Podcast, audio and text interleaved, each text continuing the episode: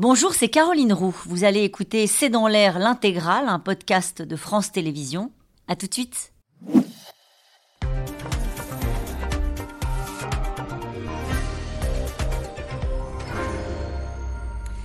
Bonsoir à toutes et à tous. Nous attendons vos questions, SMS, Internet et réseaux sociaux pour alimenter notre discussion. La Russie sera vaincu de la même manière que le nazisme a lancé aujourd'hui Volodymyr Zelensky en commémorant le 8 mai 45 et 24 heures avant la démonstration de force de Poutine demain, son 9 mai, euh, pour galvaniser le sentiment national russe, alors que sur le terrain, ses troupes se préparent à affronter la contre-offensive ukrainienne. Kiev entretient le flou et les sabotages, les attentats se multiplient euh, sur le sol russe. À Bakhmut, le chef des Wagner, Evgeny Prigogine, a poussé euh, vendredi ce qu'on appelle un coup de gueule en réclamant des armes aux généraux du Kremlin, menaçant même de retirer ces hommes du terrain sans réaction immédiate de Moscou. Les généraux ont plié sur le champ. Est-ce le signe d'une forme de fébrilité euh, des troupes russes? Pourquoi le patron des Wagner peut-il à peu près tout se permettre? Que peut annoncer Poutine demain lors des célébrations du 9 mai? Prigogine, le Wagner qui menace Moscou, c'est le titre de cette émission. Avec nous pour en parler ce soir, le général Patrick Dutart. Vous êtes euh, général de l'armée de l'air et de l'espace et ancien pilote de chasse. Elena Voloshin, vous êtes grand reporter à France 24, ancienne correspondante en Russie. Je signale votre émission tous les vendredis à 18h40 sur la propagande en Russie. Nous allons en parler euh, longuement ce soir. Annie de Banton, vous êtes journaliste spécialiste de l'Europe centrale et orientale. Vous rentrez tout juste euh, de reportage en Ukraine. Je rappelle votre livre L'Ukraine, l'indépendance à tout prix, publié chez Buchet-Castel. Enfin, Pierre Arroche, vous êtes chercheur en sécurité internationale, maître de conférence à l'Université Queen Mary de Londres. Bonsoir à tous les quatre. Merci de participer à ce C'est dans l'air en direct. Je me tourne vers vous, Elena Voloshin. Le 8 mai pour Zelensky, le 9 pour Poutine, c'est la bataille des mémoires. Oui, tout à fait. Cela me fait penser à un autre épisode que j'ai couvert d'ailleurs directement euh, l'hiver dernier en Ukraine. C'est lorsque euh, beaucoup d'Ukrainiens ont décidé de fêter Noël euh, non pas le 7 janvier, comme on le fait en Russie, mais le 25 décembre, ce qui de facto historiquement correspond au même événement et à la même date, mais pour une raison de décalage de calendrier, ils ont décidé de le fêter le 25 décembre, comme on le fait en Occident, et c'était une décision purement symbolique. Et lorsqu'on parlait à ce moment-là avec les Ukrainiens euh, dans les églises lors, de la messe de Noël le 24. Il nous disait, euh, pour certains, ne pas même savoir pourquoi il y avait ce décalage entre euh, le calendrier julien et le calendrier grégorien, mais simplement dire qu'on ne veut plus rien avoir aujourd'hui avec la Russie de Vladimir Poutine. Donc c'est, mais Zelensky l'a mentionné d'ailleurs, c'est une décision purement symbolique en fait, et donc effectivement c'est pour poursuivre cette rupture, pour poursuivre quelque part cette prise en main de leur propre destin par les Ukrainiens, pour se démarquer, pour dire aujourd'hui c'est nous qui décidons. Avec le parallèle qui est fait avec l'Allemagne nazie, Annie de Banton, euh, chacun convoque à chaque fois l'histoire de la Seconde Guerre mondiale euh, pour faire un parallèle avec ce qui se passe aujourd'hui. Oui, d'autant que les Ukrainiens ont été largement euh, représentés dans les troupes qui ont libéré euh, l'Ouest. Donc euh, c'est très important. Mais pour compléter ce que vous disiez, euh, il y a également la fête de Pâques, qui n'a pas changé de date, elle, mais qui a pris cette année un, relief beaucoup plus important. C'est-à-dire, on, on, fait attention, on ne va plus dans n'importe quelle église, on ne va plus que dans les églises d'obédience ukrainienne. Et donc, il y a des changements symboliques auxquels la population même peu, disons, habituée aux rituels patriotiques ou aux rituels religieux, est très attentive euh, maintenant. Hum, Pierre Arroche, dans ces cas-là, on flatte aussi le sentiment national. Euh, on aura, on va parler dans un instant de ce qui pourrait se passer le 9 mai. On dit toujours Vladimir Poutine va faire une démonstration de. C'est important à la, fois pour Zelensky, pour les alliés. On peut peut-être dire que euh, Ursula von der Leyen se rend à Kiev ce 9 mai. Là aussi, c'est un symbole assez fort. Oui, alors absolument. Il y a toute cette dimension de l'européanisation euh, de la culture ukrainienne. Mais euh, si on parle de maîtrise du destin par les Ukrainiens, ce qui est intéressant, c'est aussi le contexte euh, militaire du point de vue du symbole. C'est-à-dire que l'année dernière, au moment du, du 9 mai, tout le monde disait les Russes veulent une victoire symbolique à pouvoir présenter le 9 mai. Ils vont faire une annonce majeure, ils vont déclarer une victoire, etc. Aujourd'hui, on se demande beaucoup moins ce que les Russes vont pouvoir annoncer comme victoire ou autre. On se demande où est-ce que les Ukrainiens vont attaquer Et ça aussi, c'est un symbole assez fort en termes de maîtrise du destin, c'est-à-dire que l'initiative a changé de camp. Et que maintenant, le doute qui plane au-dessus de, de, ces célébrations, c'est la décision ukrainienne, et non pas simplement ce qui se passe dans la tête de Vladimir Poutine. Général Dutart sur cet aspect-là tout à fait. Bon, la symbolique est extrêmement forte. Le cap à l'ouest, bien assumé par le président Zelensky, est parfaitement clair. Euh, ce sera intéressant effectivement d'observer ce qui va se passer le 9 mai. Euh, dans tous les cas, ce ne sera pas un défilé grandiose. Euh, Pourquoi? bah, Parce qu'ils n'en ont plus les moyens D'une part, à mon sens. D'autre part, parce qu'il bah, a déjà annoncé, trois jours avant, je ne sais pas pourquoi d'ailleurs, ils ont annoncé qu'il n'y aurait pas de défilé aérien. Quelle est votre explication, même si on ne l'a pas formellement de la part de Moscou Non, ce n'est pas très clair. Il y a plusieurs hypothèses. La première, c'est que euh, bah, c'est parce que les avions sont employés ailleurs. Peut-être parce qu'il y a demande de pilotes, comme certains le pensent. Et il y a également aussi la notion de euh, risque de euh, la, défense aérienne de la zone, en fait, euh, des drones. C'est beaucoup plus compliqué d'organiser une, sorte de parapluie de sécurité au-dessus de Moscou si en même temps vous avez des défilés aériens, des avions qui rentrent. Donc il faut que l'espace soit libre pour que vos détections radar soient optimales. Donc ça peut être aussi une hypothèse. En tout cas, c'est pas très clair, c'est pas très logique de l'annuler trois jours avant. C'est vrai que le contexte est un peu différent militairement et même qu'on en dit avant. L'année dernière, le 9 mai, on craignait une accélération de l'offensive russe. Aujourd'hui, on voit que certaines villes, certaines régions ont même annulé ces célébrations parce qu'il y a des, sabotages euh, et des attaques considérées comme terroristes par les Russes sur le sol russe. Oui, tout à fait. Alors déjà, sur le défilé aérien, il a déjà été annulé en fait l'année dernière pour cause météo officiellement. Alors évidemment, on n'a toujours jamais su euh, la vraie raison. Euh, après, et on, craignait aussi, vous vous rappelez, une attaque nucléaire le, 9 mai l'année dernière. Rien que ça. La, la propagande russe n'arrêtait pas de faire monter le thème du nucléaire juste avant le 9 mai. Bon, heureusement, ce n'est pas arrivé. Euh, effectivement, et on mais on attendait euh, quand même l'année dernière euh, des choses assez terribles parce que la Russie était encore dans, son offensive, encore dans, son, dans son rapport de force, bien qu'il y avait déjà eu le dit regroupement sur le Donbass, mais enfin il y avait quand même une, encore une, force de frappe qui, était vraiment redoutable à ce moment-là. là, ils ont annulé le défilé dans 18 villes russes et 3 villes annexées de Crimée pour des raisons différentes, c'est-à-dire que parfois on invoque les raisons de sécurité lorsque c'est assez évident, lorsqu'on on est près de la frontière ukrainienne. D'autres villes qui disent qu'elles le font par solidarité avec les villes qui ne vont pas pouvoir euh, tenir le défilé. D'autres qui n'annoncent pas de raison. Et deux villes euh, dans le nord qui ont annoncé des raisons morales et éthiques. On se demandait pourquoi. On se disait, mais est-ce qu'il n'y avait pas euh, quelque part un revirement dans, l'opinion? Mais non, ils disent que c'est pour ne pas froisser les soldats qui rentrent du front et qu'ils pourraient être traumatisés par, par tous ces bruits. Qu'est-ce qui est vrai dans tout ça? Euh, je pense que c'est la sécurité, bien évidemment. Ah, puisque, effectivement, euh, ces, derniers, euh, ces derniers temps, ces dernières semaines, les, frappes se multiplient sur le territoire russe, les actes de sabotage aussi. On l'a vu dernièrement avec la tentative d'attentat sur l'écrivain Zahar Prilepin. Donc, effectivement. c'est un écrivain nationaliste, grièvement blessé dans une attaque qui est survenue. voilà, non, c'est une, une, personne extrêmement, extrêmement controversée. il, a, il a été chef de guerre en Ukraine, dans les cercles paramilitaires. C'est un quelqu'un qui fait vraiment l'apologie de, euh, de l'opération spéciale dans les termes les plus durs. Il, il a incitation au génocide, etc. Hein, dans ses discours. Donc c'est quelqu'un qui va vraiment très franchement. Euh, tout comme euh, le blogueur pro-guerre Vladan Tatarski, de son pseudonyme, qui a été assassiné à Saint-Pétersbourg il y a quelques semaines et qui était vraiment aussi parmi les très très durs du régime dans les appels à exterminer tout simplement l'Ukraine. Juste un mot, puisque vous êtes spécialiste de la propagande russe, est-ce qu'il y a un discours qui précède ce 9 mai euh, est-ce qu'il y a une attente, à votre avis, des Russes sur. Parce que ça fait longtemps qu'il n'a pas parlé, Vladimir Poutine, si je ne me trompe pas. Non, non, On ne l'a pas euh, beaucoup entendu. Est-ce que là, il va, il va prendre la parole demain? Est-ce qu'il y a une attente ou est-ce que euh, plus personne n'attend grand-chose de, de ce que pourrait dire Vladimir Poutine Alors, on ne l'entend pas beaucoup de l'extérieur, mais en Russie, il s'exprime quasiment, euh, enfin plusieurs fois par semaine hein, lors d'événements, euh, et on l'entend régulièrement à la télévision. Donc, c'est pas du tout, euh, c'est pas un événement où on attend des, déclarations, des discours, où on apprendrait de nouvelles initiatives de la part de Vladimir Poutine. C'est quelque chose d'extrêmement symbolique qui réécrit aujourd'hui l'histoire à l'envers, évidemment, puisque la Russie est en train de rejouer la grande guerre patriotique, soi-disant pour la défense de sa patrie et contre le nazisme. Donc là, on atteint en fait un, un un paroxysme, si vous voulez, dans, tout ce, délire euh, de la victoire contre les nazis qu'on va rejouer aujourd'hui en Ukraine. C'est un peu le moment paroxystique de l'année, euh, mais en fait, c'est bon, c'est le discours qui est latent aujourd'hui. On défend notre patrie, etc. Et ça, ça n'a pas changé depuis le début euh, de, la guerre. L'Ukraine, en tout cas, a choisi, comme toute l'Europe, de célébrer la victoire des Alliés le 8 mai. Zelensky fait le parallèle historique et assume que la Russie sera vaincue, comme le nazisme. De son côté, Moscou, on l'a dit, prépare son défilé militaire du 9 mai avec dans plusieurs villes des célébrations annulé en raison des risques d'attentats, de sabotage. En tout cas, cette année sur les Champs-Élysées, l'hommage aux résistants trouvait une résonance particulière. Magali Lacroze et Michel Bouilly. Le président remonte des Champs-Élysées presque déserts, derrière les vitres fermées de sa voiture. Pour ces commémorations du 8 mai 1945, les rassemblements sont interdits autour de l'Arc de Triomphe,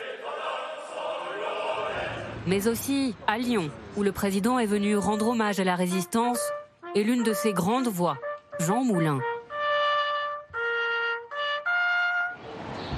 À 2000 km de là, l'Ukraine aussi célèbre désormais la victoire des Alliés, comme la plupart des pays européens, en ce 8 mai, et non plus le 9 mai, comme les Russes.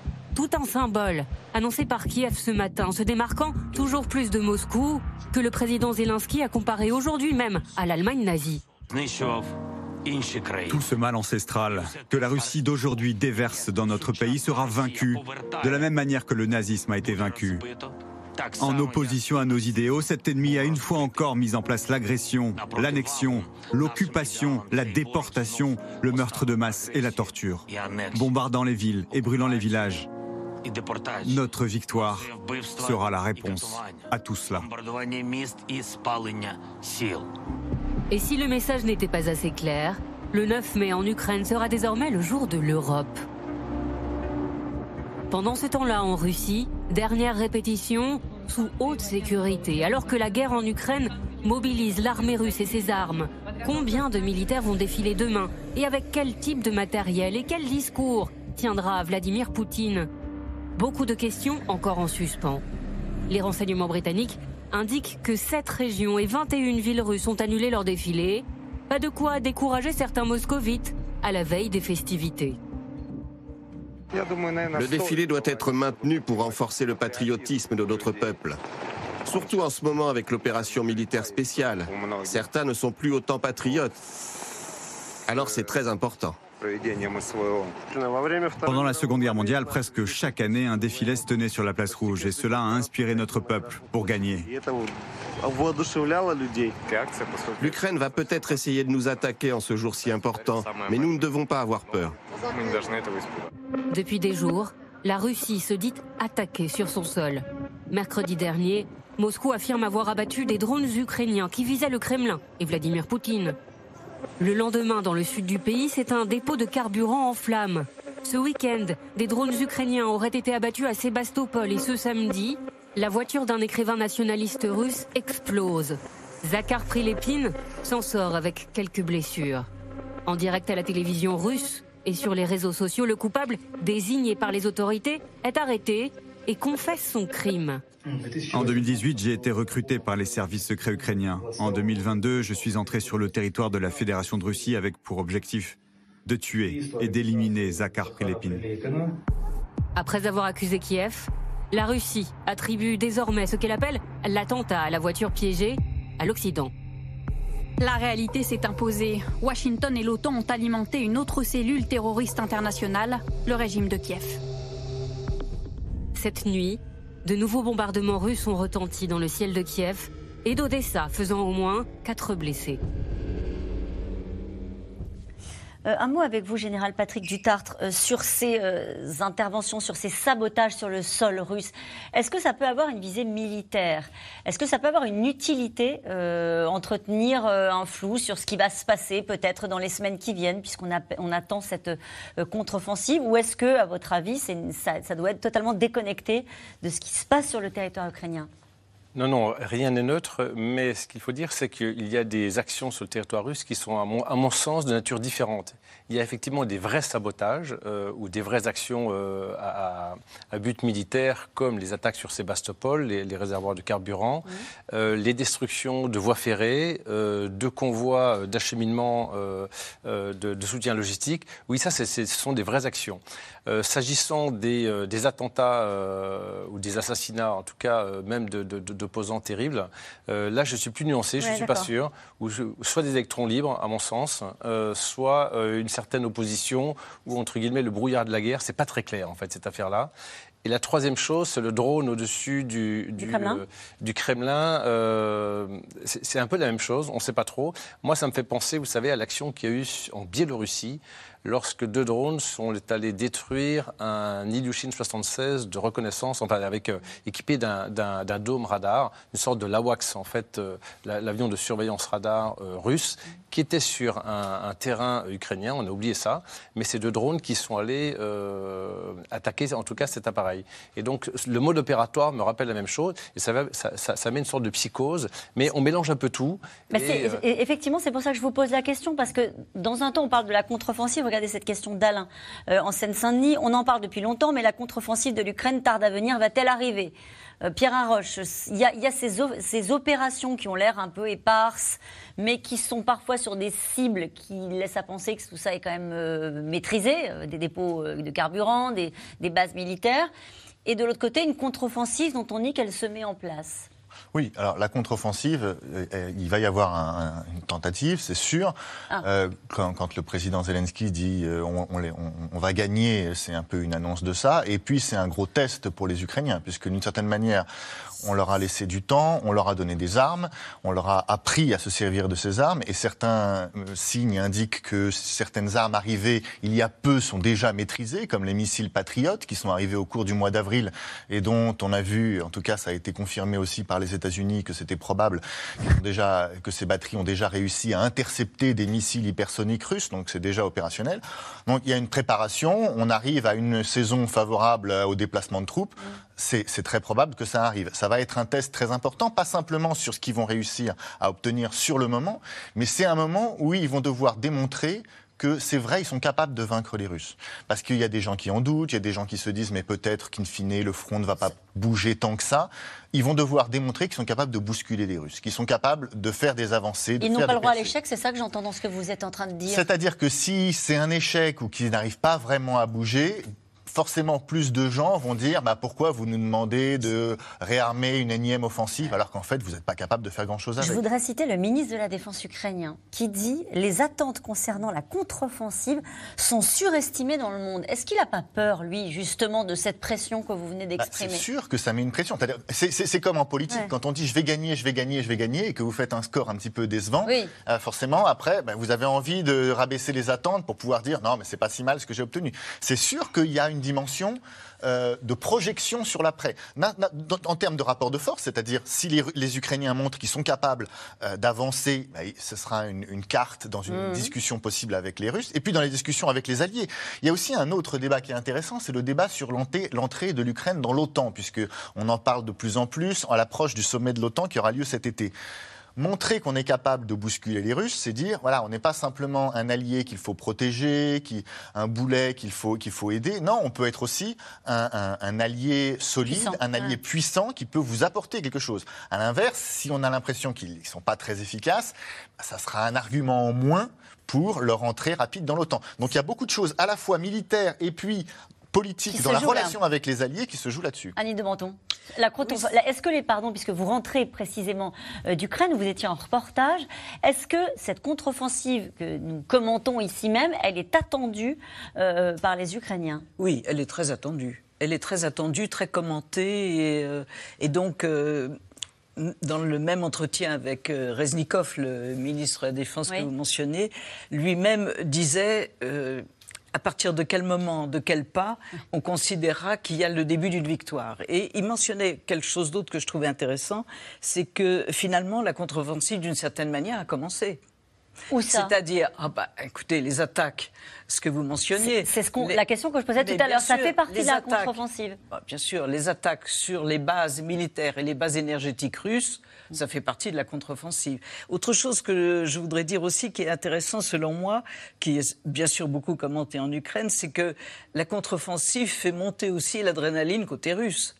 Hmm. C'est-à-dire toute la petite bataille qu'on va voir après entre Prigogine et les troupes mercenaires de, de, de, bases œuvres hmm. euh, qui se disputent maintenant euh, à la fois le territoire et les munitions, euh, ça montre aussi, et pas seulement, une fébrilité côté russe qui ne parle que de ça et la contre-offensive, comment allons-nous la contrer? Et donc là, on a la montée de deux anxiétés qui montrent bien à la fois l'ampleur de la de la gageure, on peut dire, et, en même temps des forces qui continuent à se mesurer également dans cette rhétorique. Général, est-ce qu'on est dans le bleu sur euh, l'organisation de la, contre-offensive? Il y a quand même des services euh, de renseignement, il y a quand même des images satellites. Est-ce qu'on peut préparer une contre-offensive euh, en jouant encore un effet de surprise? Alors, c'est une question très pertinente parce que euh, moins qu'avant, c'est certain, ah. en fonction de la qualité du renseignement tactique dont vous disposez. Euh, ce sont les Ukrainiens, aidés par les Occidentaux, qui ont le plus de renseignements tactiques des images satellites bien rafraîchies, de la formation. Euh, les Russes en disposent beaucoup moins, notamment pour les lignes de premier front. Et euh, cela dit, euh, oui, il y a une attaque qui aura multiforme en fait. Elle a un petit peu commencé, on prépare, on teste un petit peu, et puis elle va commencer à un endroit, et puis elle va s'enchaîner à un autre. C'est un peu comme au moment du débarquement, il va y avoir des leurs. Est-ce que c'est ça qui est aussi en train d'être organisé Bien sûr, forcément, parce que l'effet de surprise est très important. On dit bien qu'un homme averti en vaut deux, et il ne faut pas que les Russes soient avertis de ce qui se passe. Donc euh, il faut créer une manœuvre de déception, il faut les surprendre, et il y a plusieurs choses, mais il y a plein de choses qui ont été imaginées, mais d'ailleurs, il ne faut pas trop en parler tactiquement, je veux dire, mm. parce qu'on parce qu'on donne des idées aux uns et aux autres, hein, c'est mm-hmm. évident. Et Navolochine, on en parle de la contre-offensive euh, dans la propagande russe ou est-ce que ça n'existe pas? Non, ils en parlent tout le temps. Ils en parlent tout pour le dire quoi? bah Pour dire qu'il faut qu'on soit prêt, qu'on n'a pas le droit à l'échec. Alors évidemment, il y a le camp de la guerre totale euh, qui appelle à toujours plus de moyens, euh, toujours plus de violence, toujours plus de force, à frapper tout le territoire ukrainien, à exterminer Volodymyr Zelensky et toute la classe dirigeante ukrainienne, etc. Je dirais que sur le fond, le discours ne change pas vraiment. C'est juste un thème parmi d'autres, en fait, qui sert à alimenter la machine propagandiste qui n'a de cesse de dire qu'une chose, finalement, c'est que le monde entier est en guerre contre nous, qu'on est en train de jouer la carte de notre survie aujourd'hui, euh, la Russie. Il n'y a pas eu euh, d'inflexion dans le, dans le discours russe depuis euh, le début de la guerre euh, sur l'opération militaire spéciale. Il n'y a pas eu d'inflexion quand on dit les Ukrainiens préparent une contre-offensive alors même qu'on a démontré qu'on n'était pas capable de gagner cette guerre en trois semaines comme prévu. Il n'y a rien qui a changé dans le discours. En fait, ce qui est intéressant euh, par rapport à la propagande, c'est que euh, c'est un peu le, principe de la prophétie autoréalisatrice.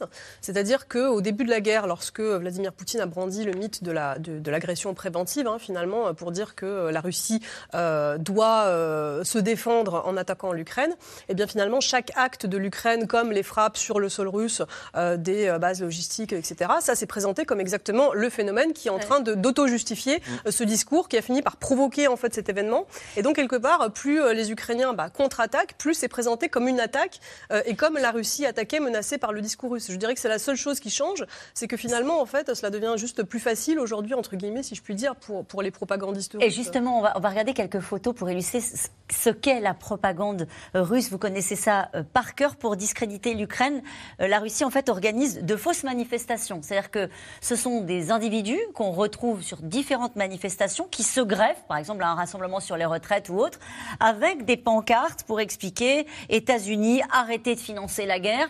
Et ensuite, ces, photos sont balancées sur les réseaux sociaux en disant regardez, en France, il y a des manifestations contre le soutien des Américains euh, à l'Ukraine. Oui, mais en fait, finalement, les fausses manifestations, ou entre guillemets les fausses vraies manifestations, puisque finalement, il y a quand même des gens qui sortent dans la rue, euh, pas qui, pour sont, euh, qui sont euh, employés, je dirais, ou instrumentalisés par la propagande. C'est ce qui sert depuis le début, c'est ce qui a permis en fait à cette guerre d'arriver finalement, si je puis dire, puisqu'on se souvient qu'en Crimée, dans le Donbass, les gens qui étaient complètement abreuvés par cette propagande qui leur faisait miroiter des nazis qui allaient venir les attaquer, ils sortaient spontanément. Là, ça se passe dans toute l'Europe. Hein, ça se passe dans toute hein. l'Europe, mais je dirais que le mécanisme, en fait, c'est le même. C'est-à-dire que vous avez des gens qui sont euh, potentiellement aussi euh, convaincus euh, de, choses qui, n'arrivent pas dans le monde réel, qui sortent pour manifester contre, voilà, contre soi-disant les Américains qui alimentent la guerre parce qu'ils arment l'Ukraine, etc. Annie Demoto, il y a une propagande ukrainienne?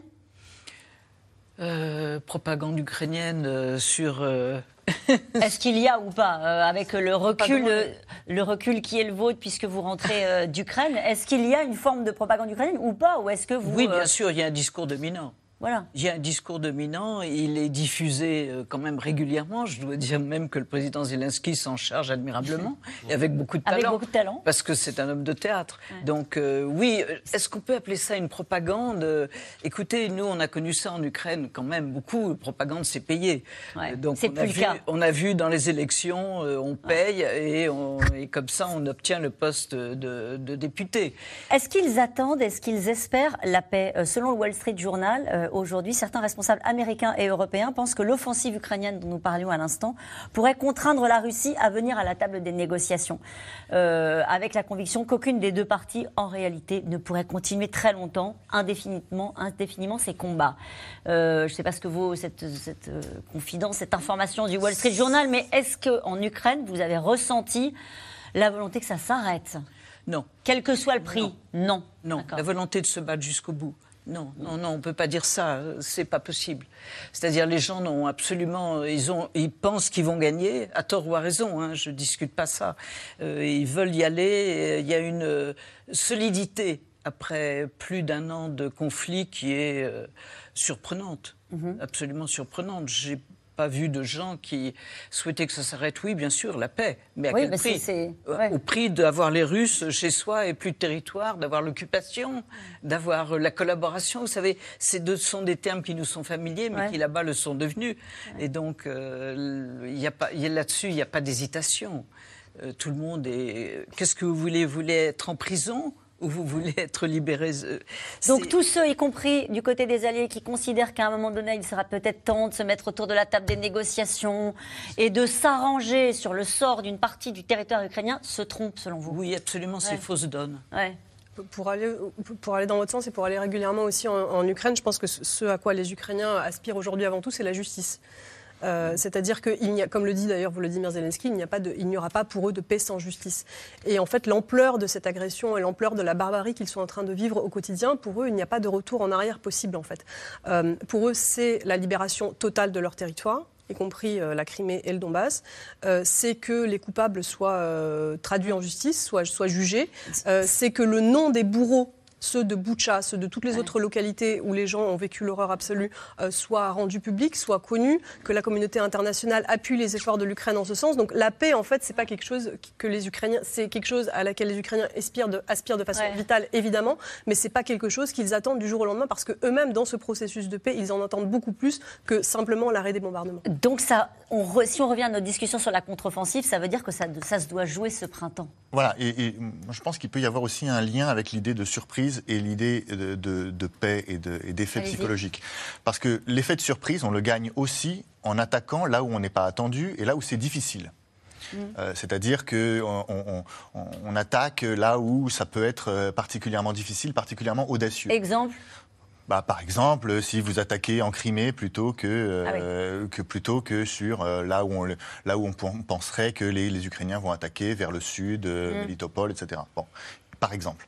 Ça, c'est un premier point. Mais sur l'effet psychologique, ça a aussi une importance d'attaquer là où c'est difficile. Je pense à la guerre du Vietnam. Et une offensive euh, célèbre qui pourtant a été ratée, l'offensive du Tet de 1968, où les Nord-Vietnamiens sont allés jusqu'à l'ambassade américaine euh, au sud-Vietnam. C'était une façon de démontrer qu'ils étaient capables d'aller jusqu'au cœur du dispositif américain au Vietnam. Et ça n'a pas marché. Ils n'ont pas réussi à prendre l'ambassade américaine. Mais ça a beaucoup joué sur la psychologie des Américains, où ils se sont dit, en fait, ces Vietnamiens, ils sont prêts à tout. Ils vont défendre leur territoire jusqu'au bout. Donc nous, au bout d'un moment, il faut, qu'on s'en aille. Ouais, ouais. Et là, c'est aussi ça. C'est-à-dire que c'est pas simplement gagner du territoire, l'offensive, c'est aussi l'audace pour démontrer justement ce qu'on vient d'évoquer, Ouais. c'est-à-dire la supériorité dans la détermination. Regardez ce que dit Zelensky. Il dit Je crois que nous remporterons euh, euh, la victoire. Plus nous remporterons de victoires sur le champ de bataille, plus les gens croiront en nous, les gens, c'est-à-dire à mon Bien avis sûr. les Occidentaux, euh, ce qui nous permettra d'obtenir davantage d'aide. Votre réaction à ce qui vient d'être dit? Oui, bien sûr, obtenir, vous, vous- vous Ouais. venez de le dire, euh, obtenir davantage d'aide. Et puis, euh, de toute manière, à un moment ou à un autre, il faudra, euh, il faudra cesser les combats.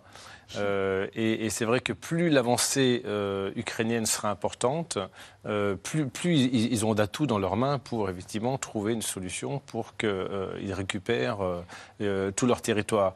Mais ce que beaucoup d'observateurs occidentaux, notamment américains, mais pas, pas, que, se disent, c'est que ça va se prolonger comme, euh, comme le Donbass depuis 2014. C'est que c'est que on n'est pas au bout d'un an de guerre. Certains disent ça fait neuf ans qu'on est en guerre et euh, ça risque de se prolonger parce qu'une défaite totale, je suis pas sûr. Euh, qu'elle soit euh, possible. Ça veut dire que vous n'imaginez pas, Général, que cette contre-offensive ukrainienne, même si elle est menée avec euh, l'effet de surprise, la puissance de feu et, et, la rage de vaincre des, des Ukrainiens, suffira à une forme d'accélération pour qu'on arrive d'une manière ou d'une autre à sortir de ce conflit. C'est une étape de plus, c'est tout. oui, c'est une étape qui... qui beaucoup d'Occidentaux auraient voulu qu'on fasse un le feu plus tôt et qu'on négocie, qu'on essaie de trouver une solution pour bien sûr que les, les, les Ukrainiens récupèrent tout leur territoire et qu'on trouve pas, une manière de, répondre euh, pour que tout le monde s'en sorte, mais bien sûr dans l'intérêt des, Ukrainiens. Or, euh, là, on se rend compte qu'il y a une telle volonté euh, d'aller jusqu'au bout, en fait, qu'on on se rend compte qu'il faut laisser effectivement les Ukrainiens aller le plus loin possible. Alors, est-ce qu'ils iront si loin? Moi, j'ai beaucoup de doutes sur la Crimée, hein, même si effectivement ça peut être très audacieux. Mais là, j'ai peur, franchement, euh, si euh, les, Ukrainiens attaquaient euh, directement la Crimée. Vous avez peur de la réaction des Russes? Oui, oui.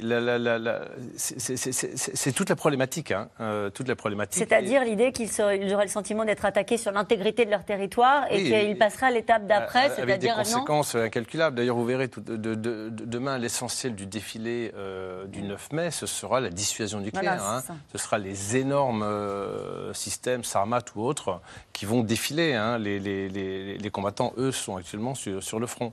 Euh, donc c'est très difficile de, dire quelle va être euh, l'issue de cette guerre. Mais vous êtes d'accord pour dire qu'il faut aussi aller chercher des, des, victoires symboliques, aller là où c'est plus difficile. Si c'est pas la Crimée, ça peut être autre chose.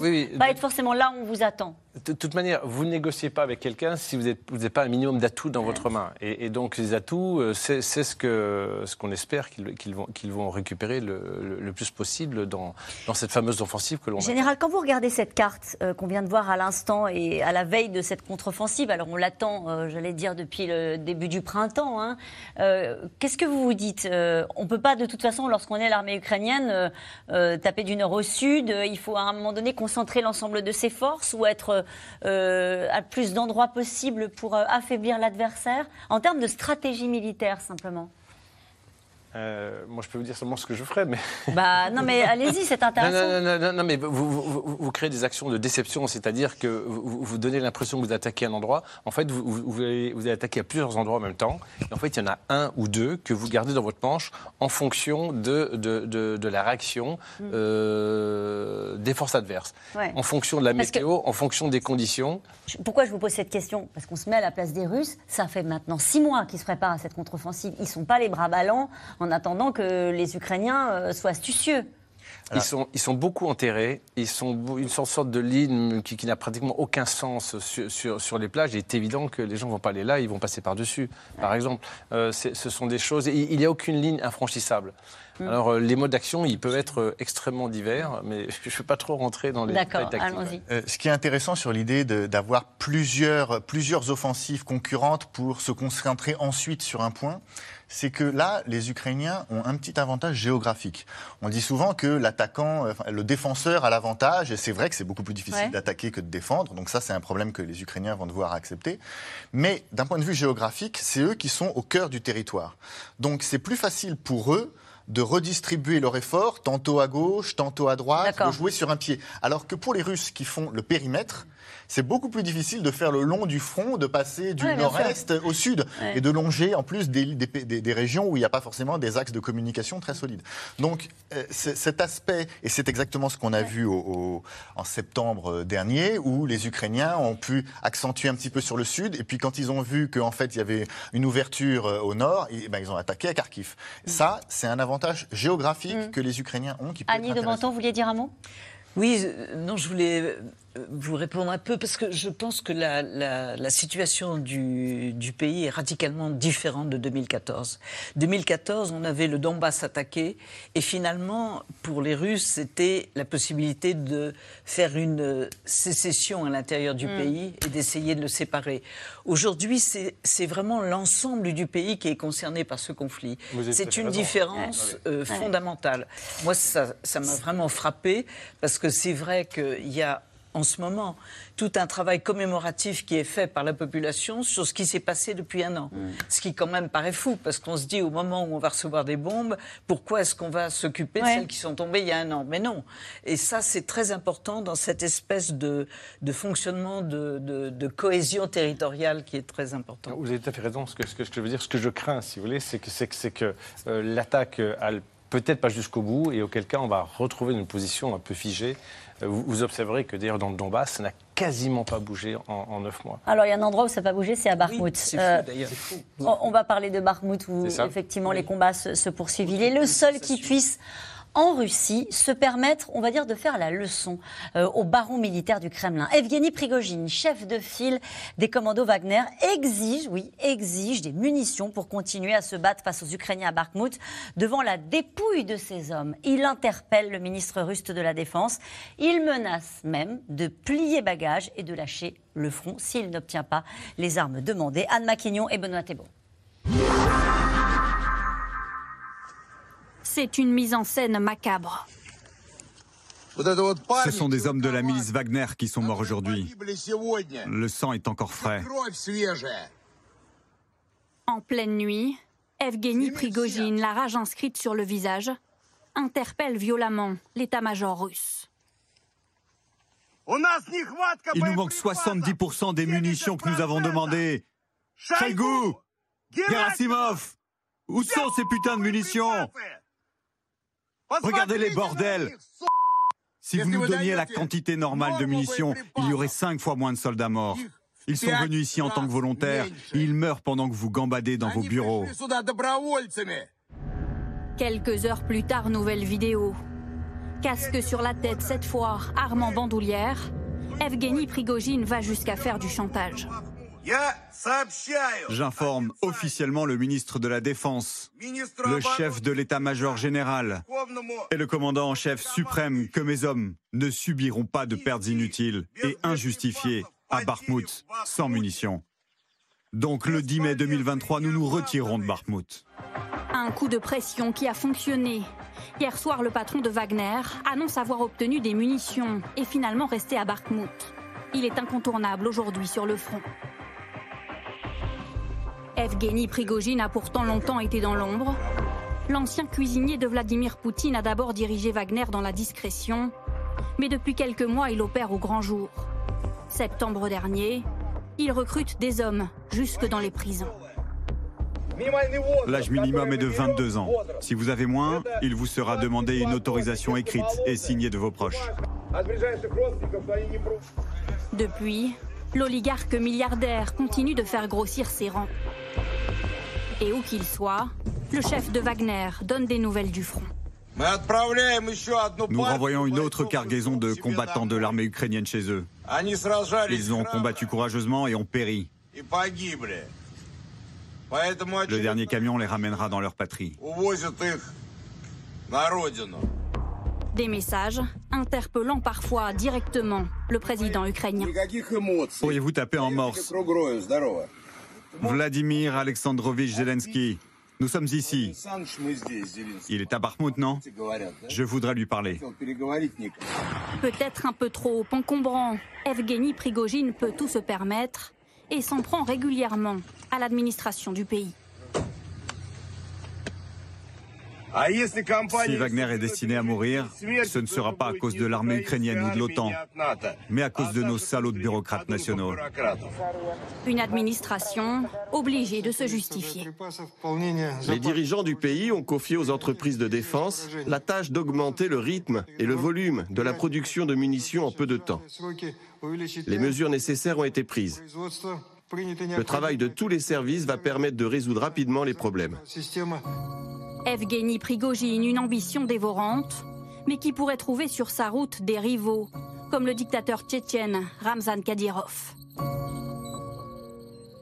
Nous avons les ressources et les moyens de remplacer quiconque verra ses nerfs céder. Nous avons déjà commencé à réfléchir à notre stratégie avec le ministère de la Défense. Alors, quel avenir pour Evgeny Prigogine? Cet après-midi, nouvelle vidéo mise en ligne. Inauguration d'un monument aux morts pour que son armée ne soit pas oubliée. Elena à Volochine quand même. Comment est-ce qu'il parle aux généraux russes? Il peut tout se permettre?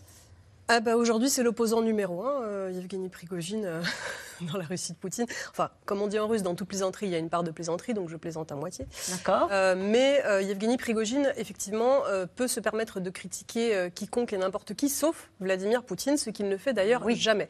Du coup, dans la verticale du pouvoir poutinienne, c'est pas complètement dénué de sens. Le fait qu'il renvoie la responsabilité de tous les échecs et qu'il nomme des responsables, puisque Vladimir Poutine s'adonne volontiers à cet exercice qui est celui du transfert de responsabilité, même à l'époque civile lorsqu'il n'y a pas de guerre, en disant par exemple c'est le gouverneur de telle ou telle région euh, qui est responsable parce que euh, vous n'avez pas vos salaires ou que vous n'avez pas vos caniveaux euh, et de renvoyer ce gouverneur. Donc c'est quelque chose qui, dans la, dans, dans la Russie de Poutine, si vous voulez, c'est presque salué à l'heure où les défaites sont impossibles à cacher, à l'heure où il y a des échecs qui sont visibles de tout le monde malgré cette propagande qui est, omni, qui est euh, Mhm. absolument totale. Le fait que, Vladi- que Yevgeny Prigogine, du coup, dit c'est toi Shoigu, c'est toi Gerasimov qui, qui est responsable de Ça rend service à Vladimir Poutine? Je dirais que ça ne le gêne pas. En tout cas, Ah oui. sinon, il ne le ferait pas. Et comme euh, Ramzan Kadyrov l'a rappelé dans cette, dans cette vidéo dont vous avez euh, montré un extrait, euh, de lui dire Génia, puisque c'est son, son diminutif, ils, se, tutoient, ils, se connaissent. Donc, rivalité, on ne sait pas encore. Mais en tout cas, Kadyrov lui dit Rappelle-toi qui est le faiseur de roi, c'est à Vladimir que nous devons tout. Donc, pour éviter que dans une prochaine vidéo, Yevgeny Prigogine. Ça veut dire qu'il se Prigogine sent aille obligé trop de le mettre en garde quand même. Il le met en garde, il fait, il fait du zèle, il dit on va venir t'aider, euh, mes gens vont t'appeler, euh, reste, euh, calme-toi, ne, ne prends pas trop la mouche, tout ira bien, on va s'en sortir, on va y arriver, on va gagner Bakhmout.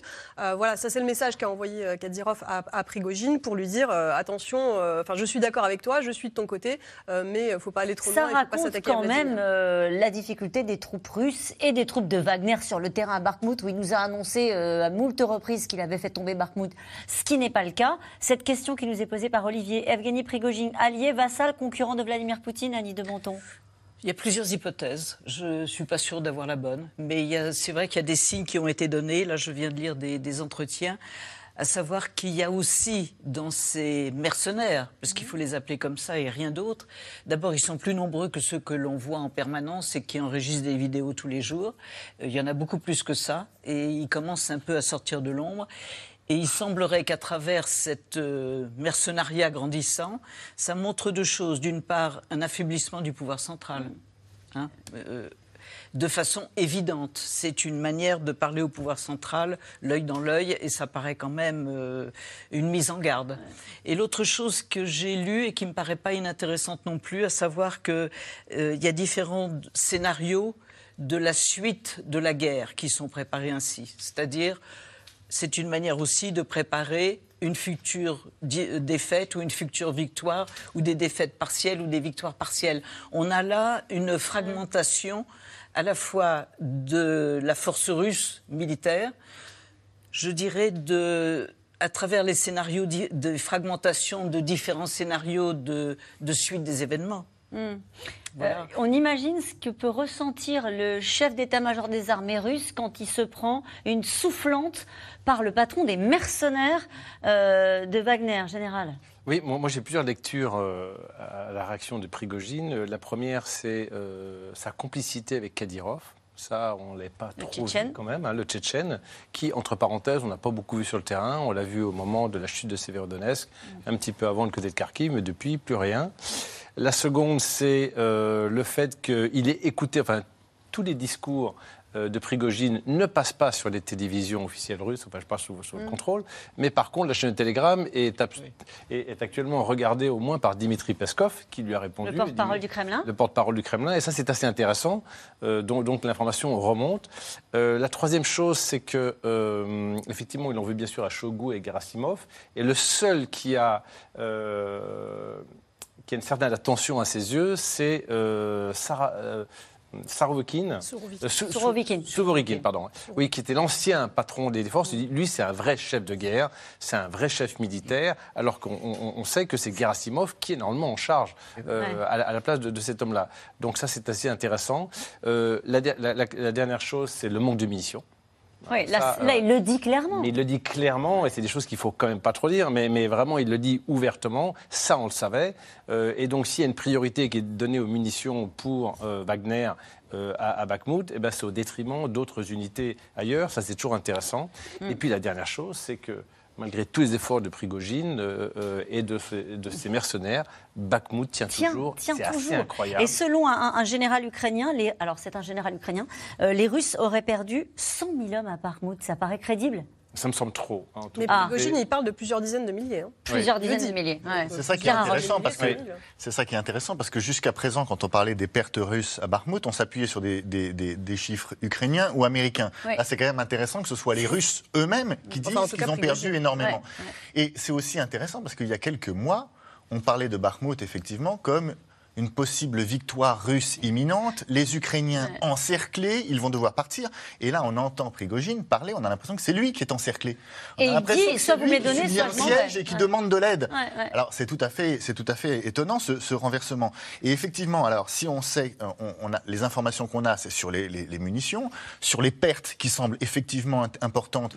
Et donc ça semble aller dans le sens de l'interprétation qu'on avait quand même il y a quelques mois, selon laquelle en fait, si les Ukrainiens tiennent Bakhmut, c'est parce qu'ils savent que les Russes souffrent plus qu'eux et que finalement ça prépare bien leur offensive future, que les Russes continuent à souffrir à Bakhmut. Et puis en plus on a l'élément sur le commandement. C'est-à-dire qu'un camp où les commandants se disputent en direct et, et- Oui. et- et s'insultent par, par vidéo interposée, ça ne montre pas un, un système de commandement super solide et, prêt à, à faire face à la, à la contre-offensive. Donc tout ça, c'est des éléments qui indirectement sont intéressants quand même pour... Est-ce que cette victoire-là, elle serait euh, celle qui manque en ce moment Cette victoire symbolique que les Ukrainiens doivent aller arracher euh, justement avant la Que les contre-offensive Russes ou que les Ukrainiens que les Ukrainiens veulent Ouais. aller arracher euh, avant la contre-offensive. Est-ce que c'est possible. C'est pas une victoire, c'est une offensive en fait. Euh, et, et après, on- la, la victoire, enfin, il- Faire reculer les Russes oui, à vont faire Ça ne peut pas être une victoire. Ah non, non, non.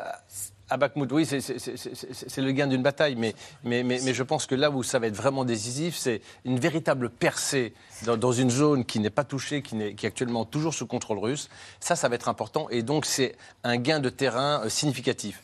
Bien sûr, il pourrait, il pourrait encore. euh, Mais c'est devenu un symbole tellement fort, Bakhmut. Oui, oui, Non? Oui, mais il faut économiser les forces. Il faut, euh, il faut économiser les, les- les- les forces ukrainiennes. Et ça, ils sont quand même très comptables. Même s'ils ils ont une perte pour 5 Russes de l'autre côté, c'est toujours, toujours une perte de trop. Ils sont très comptables de, de leurs C'est une perte en défense, hein. c'est pas la même défense. chose que d'attaquer. Là, ils sont, Exactement. ah, ils sont dans une ville protégée et c'est les Russes qui perdent parce que c'est eux qui attaquent. Mais récupérer Bakhmut, ça peut même pas à un moment donné jouer sur. euh, Mais juste- ils sont à Bakhmut. L'in- L'intérêt pour eux de Bakhmut, c'est, comme on l'a déjà dit, c'est de faire saigner les Russes. Ouais, c'est ça Ouais, l'intérêt. ouais, ouais. Cette ville n'a pas d'autre intérêt que le fait que les Russes s'y intéressent. Ouais. Sinon, Ouais. Et ils s'y intéressent à juste titre parce que c'est eh ben, stratégique. peut-être pour aussi des mauvaises raisons, parce que Ouais. peut-être que les, Ouais. les concurrences entre l'armée russe régulière et, et- et Wagner jouent là-dedans. Parce que dans le fond, si vraiment ils ont perdu peut-être pas 100 000 hommes, mais des dizaines de milliers d'hommes pour cette ville, pourquoi? Alors, il y a Bakhmut, dont nous avons beaucoup parlé sur ce plateau grâce à vous. Et puis, il y a Zaporizhia.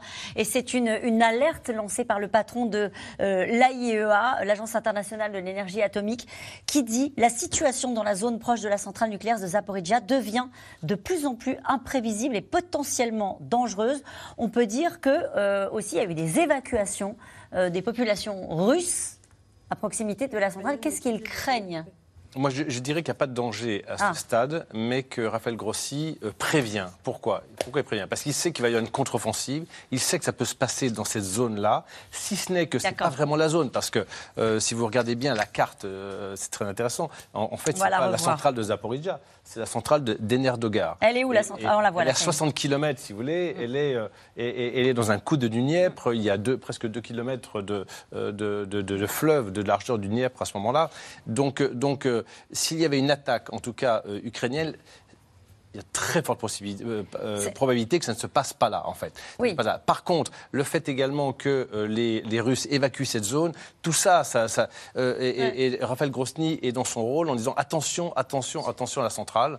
Et c'est normal. Mais Il aujourd'hui. prévient, parce que vous voulez dire qu'il prévient autant les Ukrainiens que les Mais Russes? bien sûr, mais bien sûr, il prévient les, Ouais. les deux, mais, mais il n'y a aucune raison objective aujourd'hui dans les éléments pour qu'il y ait une attaque qui se passe là, mais il met en garde et c'est totalement son rôle. En tout cas, en ce 8 mai 2023, sans doute plus que jamais, depuis la fin de la guerre, la France et l'Europe mesurent la nécessité de se réarmer. Le budget de l'armée en hausse à 413 milliards sur 7 ans, qui est en ce moment en discussion au Parlement, oblige aussi la France à accélérer la production d'armes et de munitions sur son territoire. Reportage dans les forges de Tarbes, Mathieu Lignot et Erwan Lyon.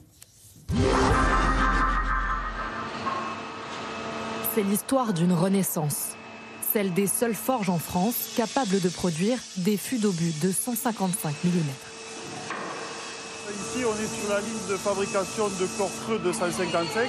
On va porter à température des 1100 degrés qu'on va venir déformer avec deux presses hydrauliques. Une technique et une grande fierté. C'est très important parce qu'il faut être autonome. On ne peut pas dépendre d'autres pays euh, euh, pour pouvoir se protéger. Longtemps en difficulté, les forges de Tarbes voient leurs commandes relancées. L'Ukraine tire entre 5 et 7 000 obus par jour. Alors pour répondre aux besoins d'approvisionnement, l'usine qui produit aujourd'hui 1500 pièces par mois va augmenter la cadence. Les steps, c'est de passer à 6 000 pièces euh, par mois pour monter jusqu'à 10 000 euh, en 2024. L'entreprise recrute à tour de bras. Elle vient d'investir 15 millions d'euros pour effectuer des travaux de modernisation pour accroître sa production à moyen et à long terme, il va falloir reconstituer tous les stocks qui sont aujourd'hui des stocks qui sont devenus très très bas globalement. Donc il y a une logique court terme, une logique moyen, moyen long terme, et puis on a une logique France et une logique étranger. Initialement, notre job, notre travail, c'était effectivement de permettre à l'armée française d'être équipée, de reconstituer son stock et d'intervenir en opération à certains endroits dans le monde. Aujourd'hui, eh ben, on est dans une logique un peu plus vaste. Il y a un marché mondial on ne peut pas exister si on n'est pas sur ce marché-là. La guerre en Ukraine a provoqué un douloureux réveil européen et mis en lumière la dégradation des stocks de munitions français au plus bas depuis la guerre froide. en janvier, Emmanuel Macron annonce mettre fin à des années de coupes budgétaires et promet une loi de programmation militaire à hauteur de 413 milliards d'euros pour les sept prochaines années. La loi de programmation militaire traduit les efforts du pays en faveur de ses armées. Et ces efforts seront, dans les années qui viennent, à proportion des dangers.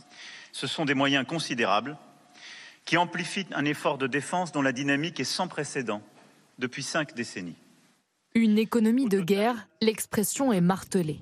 Sauf que dans les ateliers du premier fournisseur de blindés de l'armée de terre, on est loin de l'effervescence. Là, c'est la ligne qui est dédiée au César. Donc on a neuf postes de travail.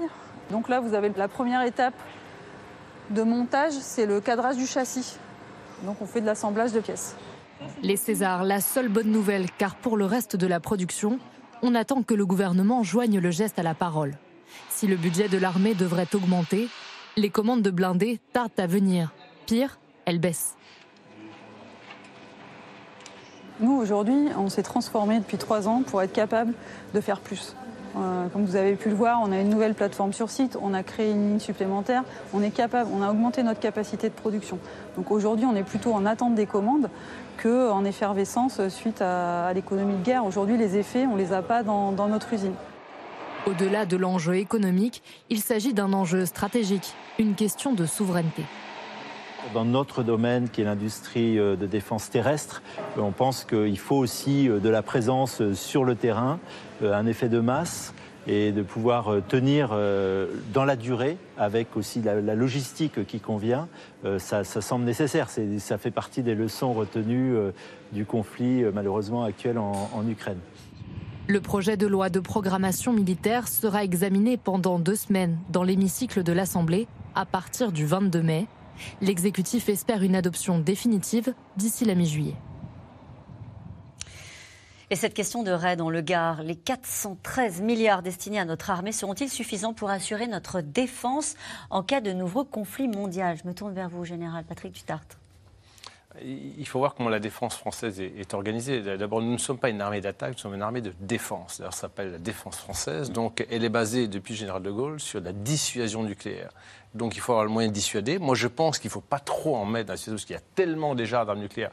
C'est quand même une arme de non-emploi. Parce que là, on ne sait plus où ça va. Donc il faut avoir une, défense, à mon sens, mhm. euh, nucléaire, euh, de dissuasion crédible, mais il faut surtout pas en rajouter. Mm. Donc ça, c'est mon sens. Mais par contre, effectivement, on a tiré des dividendes de la paix. Ça veut dire qu'on on on- on n'a pas du tout les moyens de, de tenir euh, dans, dans- dans la durée, comme le font les Ukrainiens, en tout cas en termes de, de logistique et, et de, de- Et ce budget ne changera rien? Si, alors on, va renforcer beaucoup, notamment ce qu'on appelle le MCO, qui n'est pas du tout spectaculaire, mais ce qu'on appelle le maintien en condition opérationnelle, parce que c'est pas le tout d'avoir des avions ou des bateaux, mais Oui. il faut qu'ils puissent fonctionner. Donc ça veut dire qu'il faut des pièces de rechange, il faut des lots euh, comme ça, et, et ça c'est important aussi. Et puis bien sûr, on va mettre l'impulsion, mais on regardera les détails sur de- de- de- des drones, des systèmes de défense aérienne. Et puis, En tirant les leçons de ce qui se passe en Ukraine, en fait. ben, J'espère, j'espère, oui. Vous avez l'air d'en douter. Non, non, mais il y a- Non. il y a certaines choses, il faut, il faut être lucide. Mais en même temps, si vous voulez, euh, euh, il faut réfléchir à l'échelle européenne. Euh, parce que de toute manière, euh, on n'imagine pas les Italiens, les Allemands nous attaquer. Ça Mais veut dire ça n'a pas de sens. On aimerait bien, général, on aimerait bien, mais on, on voit bien à quel point c'est difficile. Mais bien sûr Les Allemands, difficile. ils achètent des, des- des avions américains, par bien sûr, exemple. mais, mais, mais acheter c'est une chose, il faut. Mais, mais bien sûr, je, je ne souscris pas à ça parce qu'on a quasiment les meilleurs avions du monde. Donc Voilà. évidemment, les Rafales euh, feraient Et c'est un général job. de l'armée de l'air qui dit ça. Absolument. Euh, vous voulez dire un mot? Oui, la, la loi de programmation militaire, il ne faut pas s'appuyer simplement sur le chiffre. Ce qui est intéressant, c'est comment on fait cette dépense. Là, le choix qui a été fait, clairement, c'est pas d'avoir une armée plus grosse avec plus d'unités. C'est une armée comme ça a été rappelé, mieux préparée, avec euh, plus robuste, avec plus de pièces détachées, certaines fonctions comme les drones, le cyber qui sont renforcés. Une armée plus efficace, mais pas plus grosse.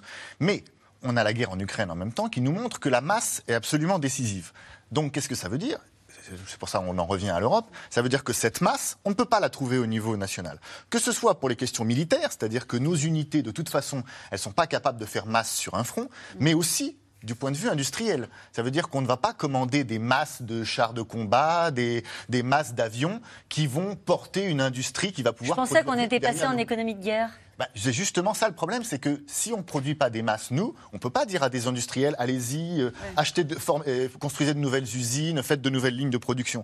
Ça veut dire que si on veut être crédible à la fois avec une armée qui est qui, qui investit sur la qualité mais pas sur les masses, et en même temps parler d'économie de guerre, ça veut dire qu'il faut se coordonner très précisément avec nos voisins pour essayer de se dire, pas simplement comme on avait l'habitude de faire en France, nous, Français, on voudrait ceci, et après on va voir ce que font les autres. Non, il faut se dire, que font les autres Est-ce qu'on ne peut pas faire converger nos objectifs et nos demandes de matériel avec celles des autres et ensuite se dire bah, on optimise nos capacités à faire des, des achats en commun et je On n'a jamais essayé, pardon, mais on n'a jamais essayé, j'ai l'impression que parfois on radote sur ce plateau, mais on n'a jamais essayé de mettre en commun l'Europe de la défense, de sûr. faire le char franco-allemand, de construire ensemble.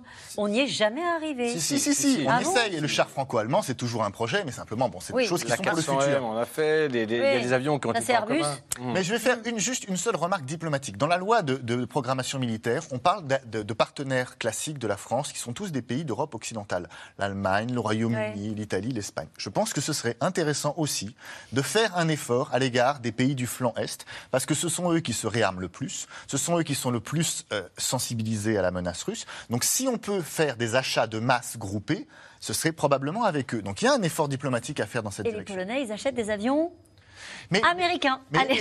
les, Polonais, ils ont acheté aussi du matériel sud-coréen. Donc Bon. l'enjeu, c'est pas simplement. Voilà, il faut essayer de trouver des, des- des voies. Des avec- voix communes. Juste un mot, puisque vous revenez d'Ukraine, Annie de Banton. Il n'y a pas de doute de la part des Ukrainiens sur le fait que les Alliés sont derrière eux, euh, y compris naturellement euh, la France. Vous en avez parlé un petit peu avec. euh, Non, oui, vous savez, il y a une chose qui m'a frappée en vous écoutant, c'est que euh, j'ai été dans le nord du pays et puis il y a une femme qui a vécu les bombardements. Elle disait c'est extraordinaire, on comptait les coups. Côté russe, il y en avait neuf obus qui tombaient et nous on en envoyait un. Et donc, la question de, ce- de cette disproportion, ça a été la stratégie qui a toujours été quand même très fine et qui leur a permis de tenir bon. Ouais. Je ne veux pas faire ça à la gloire de l'armée euh, ukrainienne, Mais qui, si, mais vous pouvez le faire. qui en tout que- cas Ouais. est très brave. Mais c'est vrai qu'il faire. y, a, euh, il y a quand même cette disproportion qui est, qui est très importante. L'habileté et la stratégie qui leur a permis de tenir face au rouleau Bien compresseur euh, russe. Mais on a vu dans ce reportage tout à l'heure qu'il manquait aussi des munitions euh, sur le terrain euh, pour, pour les Russes. Et nous revenons maintenant à vos questions. Merci d'avoir écouté C'est dans l'air. Comme vous le savez, vous pouvez désormais écouter l'intégrale, mais aussi l'invité ou vos questions à nos experts. Tous ces podcasts sont disponibles gratuitement sur toutes les plateformes de streaming audio. Et pour le replay vidéo, c'est sur France.tv, bien évidemment. À bientôt.